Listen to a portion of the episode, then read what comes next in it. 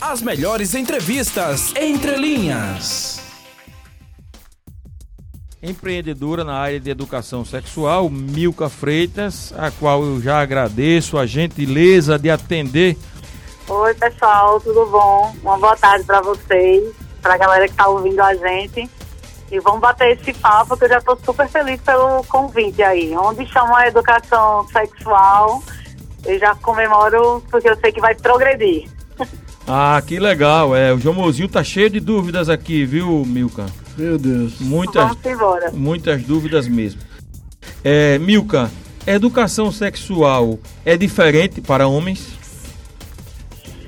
Não deveria ser, mas ele, é, a educação sexual voltada para o público masculino acaba tendo sim uma especificidade, uma, uma diferenciação pela demanda social que a gente tem, né? Então, eu vou fazer nove anos de carreira agora, em maio, e tem uns três anos que eu venho acompanhando esse ritmo de uma outra maneira em relação aos homens. E estou chegando cada vez mais à conclusão que se a gente não conversa com vocês, as coisas não mudam. E eu não estou nem falando só em relação ao machismo, estou falando em relação à vida, em relação à saúde, em relação ao comportamento. Então, o que é que eu venho percebendo nesses últimos três anos, que foi onde eu mais foquei no público masculino? A gente tem muitas atividades voltadas para o público feminino, a gente tem várias discussões relacionadas a como ensinar a mulher, a orientar a mulher a, a se livrar de violência sexual e doméstica. Então, assim, tudo envolve a mulher. Aí eu pergunto, como é que a gente fica? Porque, veja, a gente está sendo treinada para se defender, o que já é um absurdo, né? Mas se a gente é treinada para se defender e vocês não são treinados, vocês é, do público masculino não são orientados que não devem fazer, mas não somente tecnicamente falando, sabe? Dizer assim, olha, você sabe que você não pode bater numa mulher, mas isso tem que trazer desde a infância. E aí as pessoas vão negligenciando a educação em relação ao público masculino. Vou dar um exemplo. É, quando, não sei se, se vocês aí já são pais, enfim, ou sim, mães, sim, todos pais aqui. né? Mas aí o que que acontece? Quando você está colocando uma criança para tomar banho, e aí, como a gente vai falar do público masculino, vou focar em vocês, né? Mas aí a gente bota uma criança para tomar banho, mais ou menos uns dois, três anos de idade debaixo do chuveiro, que é mais ou menos para treinar aquela criança para se proteger, para a água não cair do ouvidinho, ela começar a entender como é aquele banho no chuveiro, enfim. Só que o que acontece? Quando é um menino ou uma pessoa com pênis e é, a gente trazendo esse respeito também à diversidade de corpos e à identidade de gênero, né, no caso aí das pessoas transexuais, mas eu vou falar numa linguagem mais normativa, mas aí é, o menininho tá ali tomando banho, aí ele começa a se tocar. Aí vem a cabeça do adulto malicioso, que tanto faz ser a mãe, se é o pai, a pessoa responsável por aquela criança. Aí se ele tocou no pênis dele, aí diz assim, ah, vai sair pegando todo mundo, vai, vai comer todo mundo em Alagoas. Vai, aí usa palavras chulas, palavras agressivas e fica enaltecendo a um órgão sexual. Se alguém Mas isso não é produto. Milka, de uma cultura machista que a gente, lamentavelmente, é né, totalmente. recebe há, há séculos? Isso é totalmente. Só que tem uma questão aí no que eu estou querendo dizer. As mães, né, as mulheres que também têm esse pensamento machi- machista, é, ele- elas reforçam isso também, entende? Por já ter sido naturalizado. Então vai ser meu varãozinho. É, aí a criança cresce. Ah, você pode fazer isso onde você quiser. Você pode se expor onde você quiser. E aí o que, que acontece com essa naturalização da exposição do corpo desse menino ou então da naturalização dele ir crescendo e entendendo que ele nasceu ao redor do, do órgão sexual dele. Os meninos são abusados sexualmente e isso não é denunciado na mesma quantidade que as meninas são denunciadas. Não estou querendo dizer aqui quem é que tem mais volume, é, aliás, quem é que tem mais vulnerabilidade e fragilidade em relação ao, ao abuso que a gente sabe que nós do público feminino, a gente é, é na grande maioria, né? A gente sabe desses dados.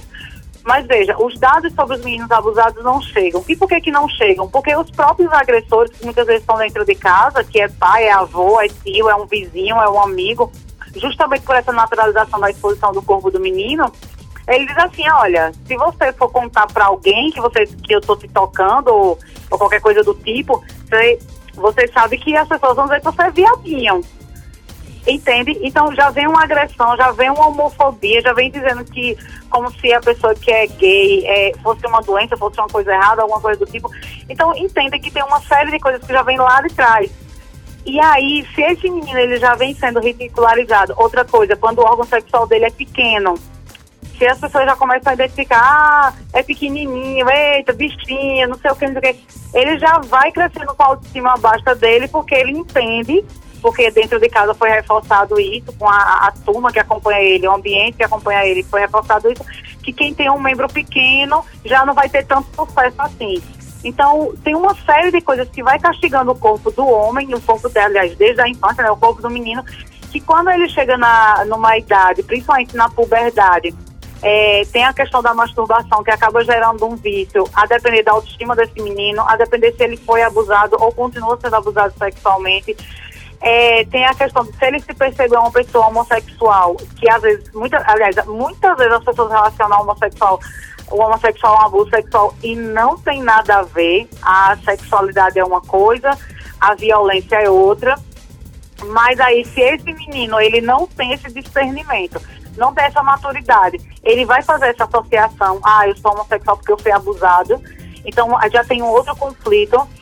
É, a questão de você ser sempre uma potência sexual, não pode brochar, não pode ter, é, não pode ter problema na ereção, na ejaculação, não pode ter, tem que ser o garanhão. Entendem que é uma. É, eu estou aqui assim, quase cinco minutos falando um monte de coisa é, que é faz uma com que é uma cultura- vocês se colocam em risco, entendeu? É uma cultura então, assim, machista é de trás. que precisa é, naturalmente ser enfrentada, né?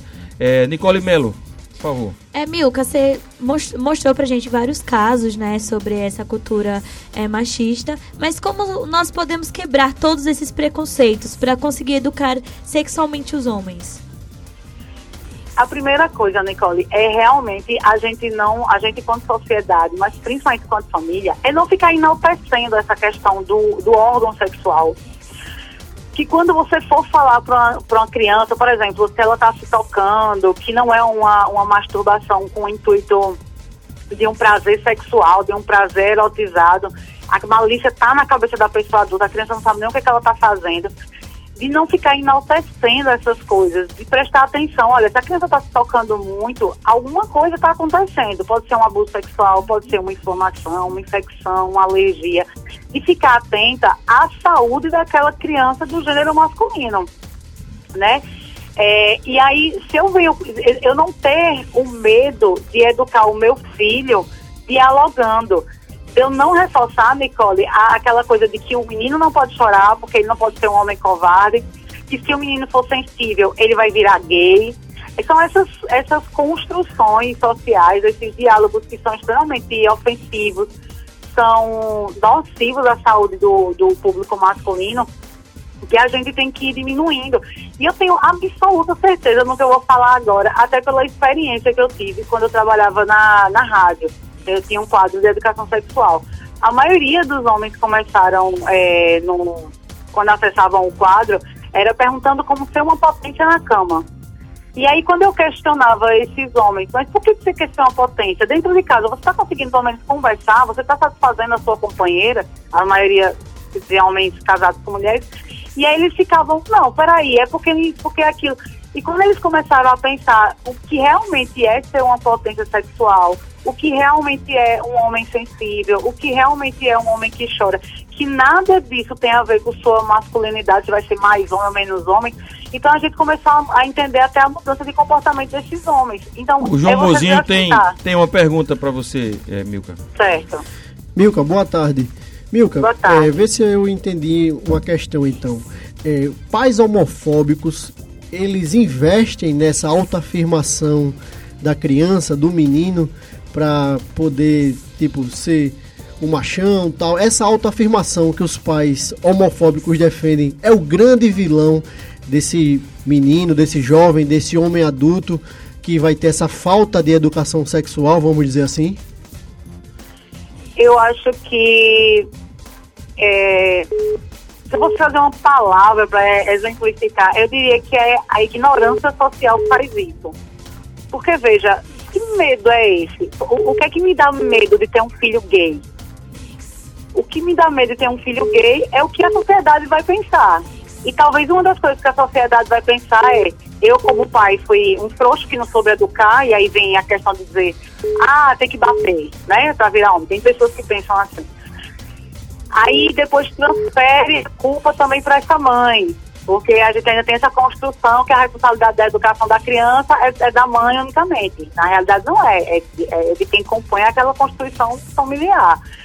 Então, esse medo do que a sociedade vai pensar e como a gente foi construído, principalmente que vocês têm que ser provedores, vocês não podem ser sensíveis e todas aquelas coisas que eu já falei, faz com que todo esse medo de você, quanto homem, pai, transfira para o seu filho.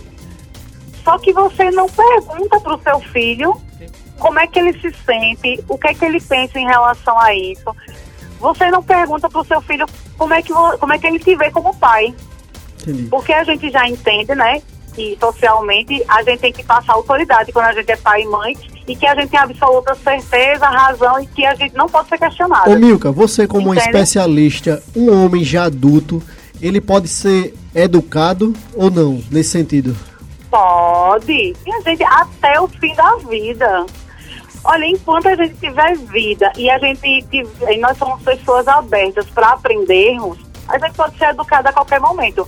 É possível, Óbvio. João Mozinho. Você pode ainda ser educado. a dúvida do ouvinte, é, Ele quer dizer, tipo Mas assim, Milka, um amigo meu mandou saber, né, e tal. É... Não, essa história de amigo meu. É. Eu espero acabar com essa história, viu? Nicole, eu, tem pergunta aí do ouvinte? é... Milka, é o seguinte, tá chegando várias perguntas aqui dos, é, dos, dos ouvintes, mas eu separei algumas relacionadas ao anticoncepcional masculino, né? Que surgiram algumas notícias falando que vai ser lançado. Era o ano passado, mas jogaram para esse ano. O que você pode falar pra gente um pouco sobre essa questão do anticoncepcional masculino? Eu tenho medo, Nicole. o que eu posso falar é isso.